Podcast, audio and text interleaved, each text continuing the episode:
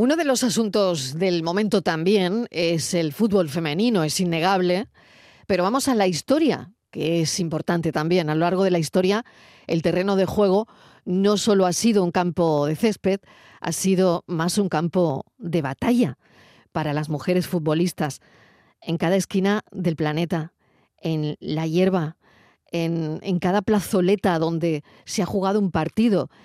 Ellas han desafiado los prejuicios, han desafiado las miradas escépticas, han desafiado los estereotipos rígidos de género para perseguir una pasión, su pasión, jugar al fútbol. Las mujeres futbolistas no solo han luchado contra rivales en el campo, sino que han combatido también contra la incomprensión, la desigualdad y en muchos casos la invisibilidad. Desde las primeras mujeres eh, que osaron ponerse unas botas de taco hasta las actuales estrellas han demostrado una determinación inquebrantable. Han luchado no solo por el derecho a jugar, sino por el derecho a ser reconocidas, valoradas y respetadas. En la actualidad, las jugadoras que tienen más de 20 años consideran unánimemente que no contar con referentes mujeres fue un gran elemento en su contra, porque nunca habían visto a una mujer jugando al fútbol. De pequeña creía que era la única niña que jugaba, confiesa Vero Boquete. A Santiago no llegaban noticias de fútbol femenino y crecí sin saber que podía jugar un mundial. En la televisión, día a día, veían los encuentros masculinos y en la radio o en la prensa escrita más de lo mismo. El poco fútbol femenino que se jugaba en España era totalmente invisible. Tirapu tiene muy fresco cuál fue el primer impacto que recibió de este deporte protagonizado por mujeres. Hasta 1999 para mí era algo que no existía. Hasta que no vi los penaltis de Estados Unidos en el Mundial por televisión, no tenía una imagen del fútbol femenino. Aquel encuentro, el más concurrido de la historia con el presidente Bill Clinton en las gradas, que se definió gracias al gol de Brandy Chastain ante China en el último lanzamiento de la tanda, apareció en los informativos de todo el planeta. No solo es que no supieran si había más mujeres como ellas, es que ni siquiera sabían que podían jugar en las mismas condiciones que los hombres. Champán y fútbol y rumba. Y el reggaetón retumba. La fiesta no para y gastamos la funda. La vida es una y no hay una segunda. Vamos a bailar, tú y mujer. El party prender, pasarla bien. Hoy vamos a rumbear, hoy vamos a beber. Y hay dos publicaciones que vienen muy bien comentar en estos momentos. Danae Boronat es periodista, es presentadora de televisión especializada en deportes, autora de No las llame chicas, llámalas futbolistas. Danae, bienvenida, gracias por acompañarnos. ¿Qué tal, Marilo? Buenas tardes, gracias a vosotros. Mil gracias. Danae fue en el año 2019 la primera mujer que retransmitió un partido de liga de primera división y en narrar la participación de la selección española en un mundial de fútbol. Eh, y que ahora nos invita en este libro a emprender un recorrido por la historia del deporte, que es también la historia paralela de grandes mujeres que se atrevieron a romper barreras, Danae. Esto es así y no de otra manera. ¿Tú crees, cómo crees que ha evolucionado la cobertura mediática del fútbol femenino en la última década? Bueno, por suerte ha evolucionado, sí, bastante o mucho, eh, diría yo, porque estábamos en el eh, subterráneo, ¿no? Más abajo todavía, en el núcleo de la Tierra un poco, en cuanto a invisibilidad, y ahora eh, pues han salido a flote, digamos que estamos justo en la superficie, pero todavía lejos de un, de un tratamiento adecuado, ¿no? Por parte de, de los medios. Es una de las cosas que aborda el libro que ya hace un par de años que se publicó. Creo que es importante remarcarlo porque en estos dos años, por suerte, han sucedido muchas cosas, bastantes avances, pero como se está viendo en las últimas semanas, todavía estamos en una época de cambios, de una época muy convulsa, en la que todavía eh, las futbolistas tienen que seguir eh, reivindicando su, sus derechos desde lo más básico y por eso todavía hay muchísimo que escribir, se tienen que escribir todavía muchos libros sobre la evolución del fútbol femenino en España. Y la noticia reciente de esta tarde, ¿no? La nueva seleccionadora Monse Tomé ha dado a conocer este lunes la, la lista de convocadas y hace un rato explicaba la ausencia de Jenny Hermoso. En fin, eh, no sé si, todo esto, mm, porque este lunes ha tenido lugar la presentación oficial ¿no? de, Monse Tomé, eh, Tomé claro. Entonces, en fin, no sé todo esto, Danae, como... Pues mira, te cuento, es muy grave lo que acaba de pasar hace un poco más de, una hora. Eh, Monse Tomé ha dado su primera lista y en esta lista ha incluido a un número bastante importante de jugadoras de las campeonas del mundo que ya hace semanas dijeron que no volverían si no cambiaban una serie de, aspectos de la federación. ¿no? Hace pocos días lo concretaron en un comunicado muy explícito, muy elocuente, eh, en el que mm, hablaban de las áreas que habría que modificar para que ellas se sintieran en un lugar eh, seguro. Lejos de eso, de empezar a, a llevar a cabo esos cambios, la federación lo que hace es obligarlas, a meterlas en esta convocatoria para los partidos de la Nations League que se tienen que jugar en los próximos días. Y por tanto eh, que ahora las jugadoras se puedan exponer a una sanción a algo que les podría repercutir muy negativamente en su carrera deportiva, cuando todavía no se han producido la mayoría de esos cambios que ellas creen necesarios, no por un capricho, no por deseo, no por ninguna venganza personal, sino para que el fútbol femenino siga evolucionando y para que las niñas que quieran dedicarse al fútbol en España tengan un futuro mejor del que ellas se han encontrado. Pues lo que ha hecho hoy la Federación es em, añadir más madera un poco a, esta, a esto que parece una guerra y que en absoluto lo es, que son mujeres reivindicando sus derechos, que son mujeres intentando ah, hacer que evolucione eh, este deporte del fútbol que en este país mueve masas y mueve tanto dinero y en el que ellas hasta hace muy poco se las había apartado. Hmm. Desde tu punto de vista, eh, Danae, eh, ¿cuáles son los, los desafíos que enfrenta el fútbol femenino ahora mismo? Porque, claro. Son muchos, ¿eh? Claro, son muchos, eh, claro. Eh, había otros. Y ahora hay nuevos. Sí, totalmente. Lo que pasa es que mm, estamos ante un nuevo escenario porque estas jugadoras han demostrado sobre el terreno de juego que son las mejores. Y por tanto, obviamente, esto sitúa en otro plano a estas futbolistas, porque muchos dudaban de su calidad, dudaban de que ellas pudieran ser exitosas en el terreno de juego y lo han demostrado sin ningún tipo de duda, han ido y en su tercer mundial, en el tercer mundial que acudía España en su historia, van y ganan, ¿no? Y a partir de aquí, obviamente, ellas consideran que para que esto se consolide, para que este éxito no sea efímero y para que se pueda garantizar una serie de, de cosas a las que vienen por debajo, pues había que sentarse, cambiar una serie de estructuras de esta federación que ellas porque son las que lo viven, las que lo han sufrido desde hace muchos años, consideran que no funcionan bien, que no funcionan de forma profesional, que no están al nivel de ellas, porque ellas están al máximo nivel. Por tanto, las estructuras tienen que ser de máximo nivel en cuanto a personas, a medios técnicos, absolutamente a todo, ¿no? Y mm, en ese punto estamos, en el punto de, de, seguir, tener que seguir reivindicando algo que parece que te niegan, parece que no tengas derecho a pedir Mm, y, no sé qué va a pasar en los próximos días porque estamos ante una situación realmente muy tensa y que me da mucha pena porque la federación está escogiendo la vía del conflicto y la vía del tensionar y de ponerlas a ellas en la picota y tener que ellas decidir si van o no van, exponiéndose, como te comentaba, a sanciones y lógicamente también al, al rechazo de bueno de, aficionados que no entenderán ¿no? que ellas estén eh, prefiriendo eh, defender sus derechos a, vestir la, camiseta de la selección pero es que mm, hay que escucharlas a ellas y entender que todo lo que están reclamando mm, es lícito hmm. ¿qué retos enfrentas tú como periodista al cubrir el fútbol femenino? Uf, pues en realidad... Porque también, Danae, esta es otra historia. Bueno, yo te diría que muchos más al cubrir el fútbol masculino. ¿eh? Yo llevo exacto, desde, los 18 años... Tienes toda la razón.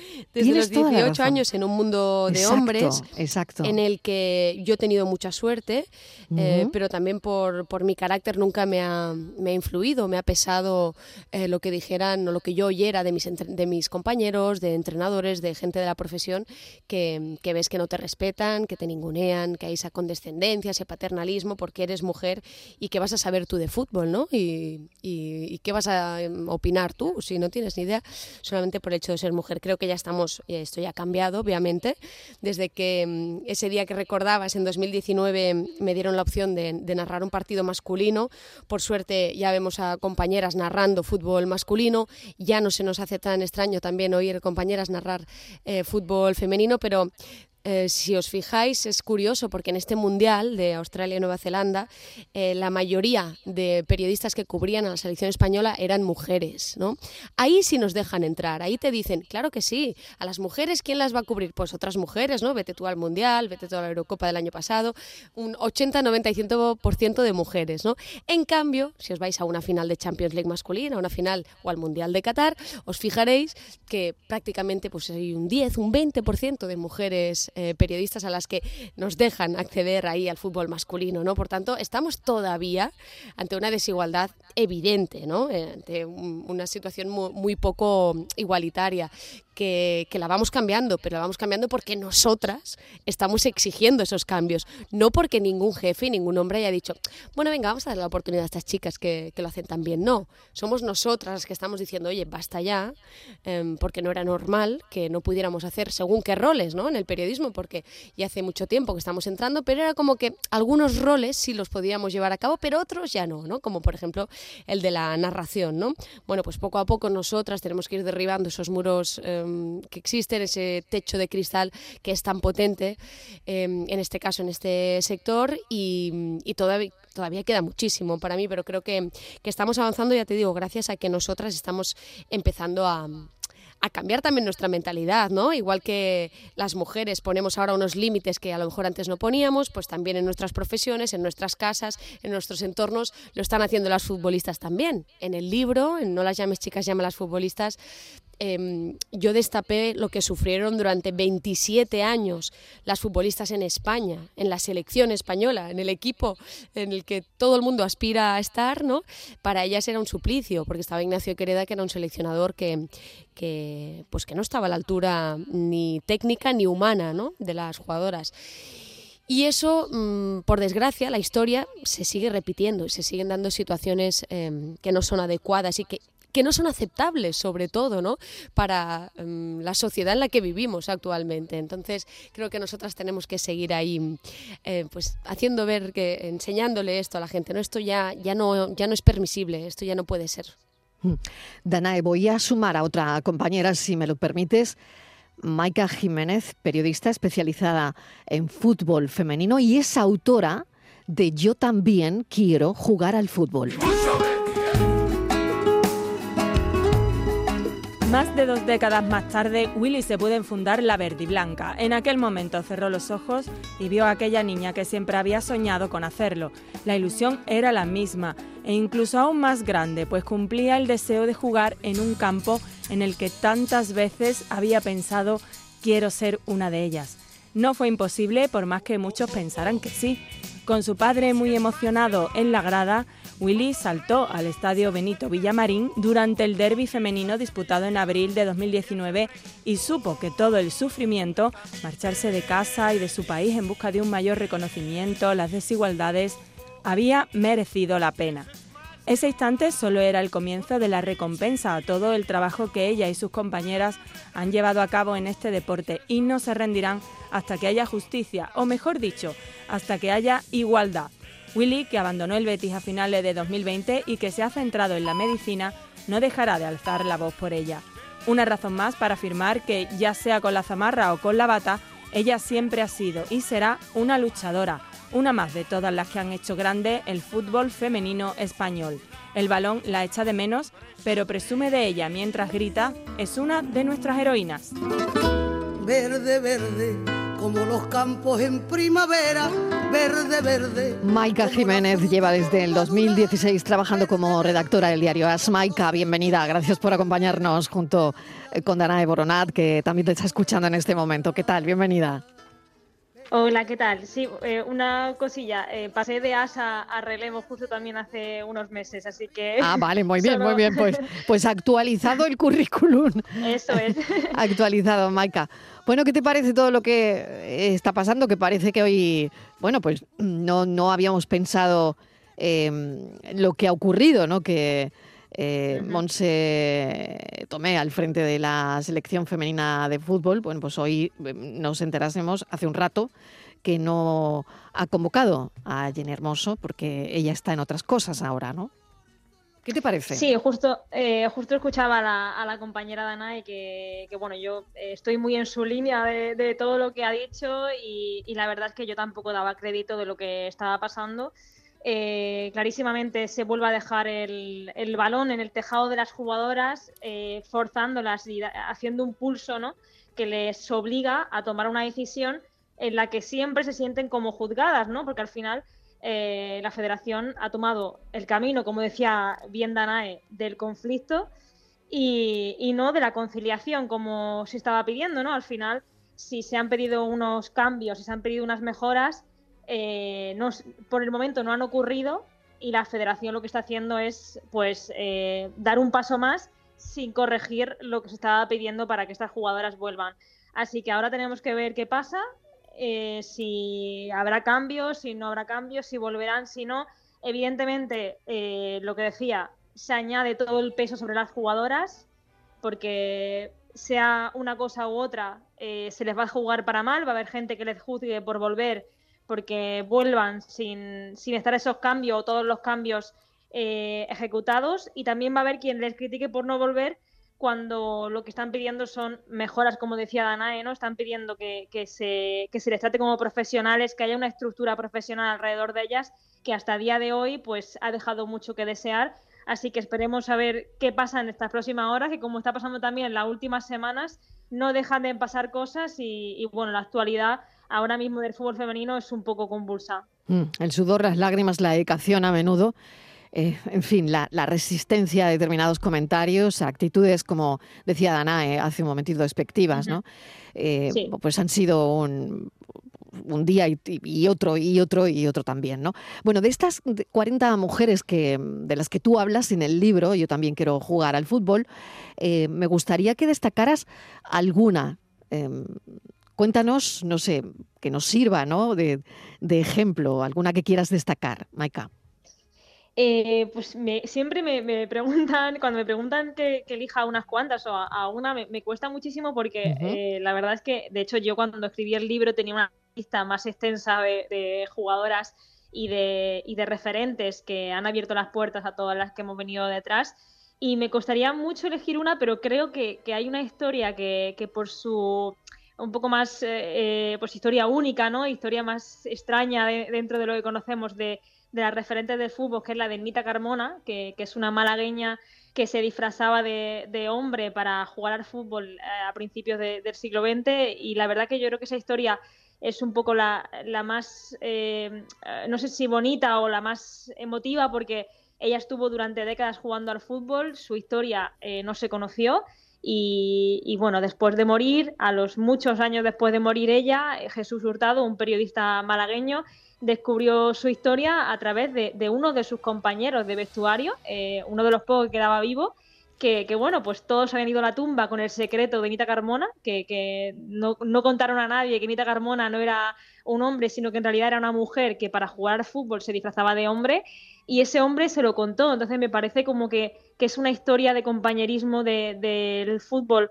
llevado al máximo nivel y además que, pues representa ¿no? a esa mujer que no podía jugar al fútbol porque la sociedad no le dejaba jugar al fútbol en aquel entonces y que, bueno, pues que mm, luchó a contracorriente, incluso tener que disfrazarse para evitar que, le castigasen, que le llevasen al cuartel, como le llevaron alguna vez y yo creo que, es una historia ¿no? que, marca esa fuerza de, todo lo que han sufrido las mujeres a lo largo de la historia en un deporte que, se decía que era de hombres porque se dijo así cuando no era así y que al final pues había muchas mujeres que también querían practicarlo y que no se les dejaba por cuestiones absurdas. Pues la verdad es que es un placer esta charla que ojalá, que ojalá eh, simplemente hubiésemos mm, hablado del libro y, pensar que esto pues ya estaba más que superado, eh, Maika y, Danae, pero eh, no es así. ¿Cómo creéis que la, bueno, y se lo pregunto a Danae ya para acabar, ¿cómo creéis que la cultura, la percepción social eh, de esto va a cambiar con el tiempo, ¿no? Y, quizás lo que está ocurriendo haga que que cambien cosas. No sé si tenéis esperanza, Danae. Sí, totalmente. Sí, yo ahora mismo creo que hay que ser súper positivas y que vivimos un momento revolucionario de que de repente del maltrato que ellas sufrían, de la invisibilidad, hemos pasado a que los niños y las niñas compran las camisetas de Alexia, mm, de Aitana, de, de verdad, de repente las conocen, saben quién son, las admiran.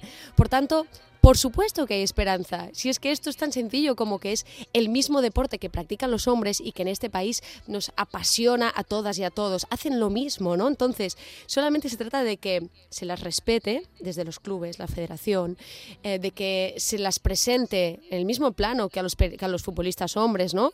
Em, en cuanto a los medios, el trato que se le da desde los medios y esto obviamente es atractivo, es igual de bonito que lo que hacen ellos. Y los niños y las niñas lo tienen clarísimo. Para mí el futuro es brillante, es esperanzador y va a ser maravilloso. Lo que pasa que todavía hay muchos hombres, como los de la Federación Española de Fútbol, que se resisten a este cambio y a propiciarlo, ¿no? Y, y al final disfrutar de ello, ¿no?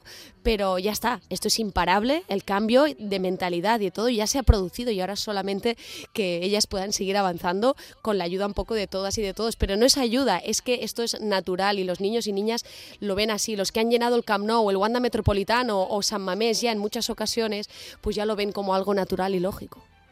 Danae Boronat, muchísimas gracias, ha sido un placer. Maika Jiménez, igual, un placer Muchas eh, gracias. Estar, con vos, estar con vosotras aquí eh, hablando de fútbol, eh, de fútbol femenino. Bueno, no hemos hablado de fútbol, la verdad. Hemos hablado de cómo tiene que cambiar, ¿no?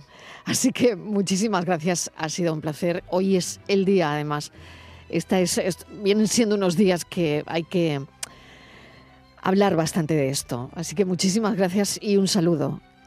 Un, beso. saludo, gracias. Un beso enorme. Cada gol que marcan estas mujeres, cada pelota que detienen, cada regate que ejecutan, ya no solo es un acto deportivo, es mucho más.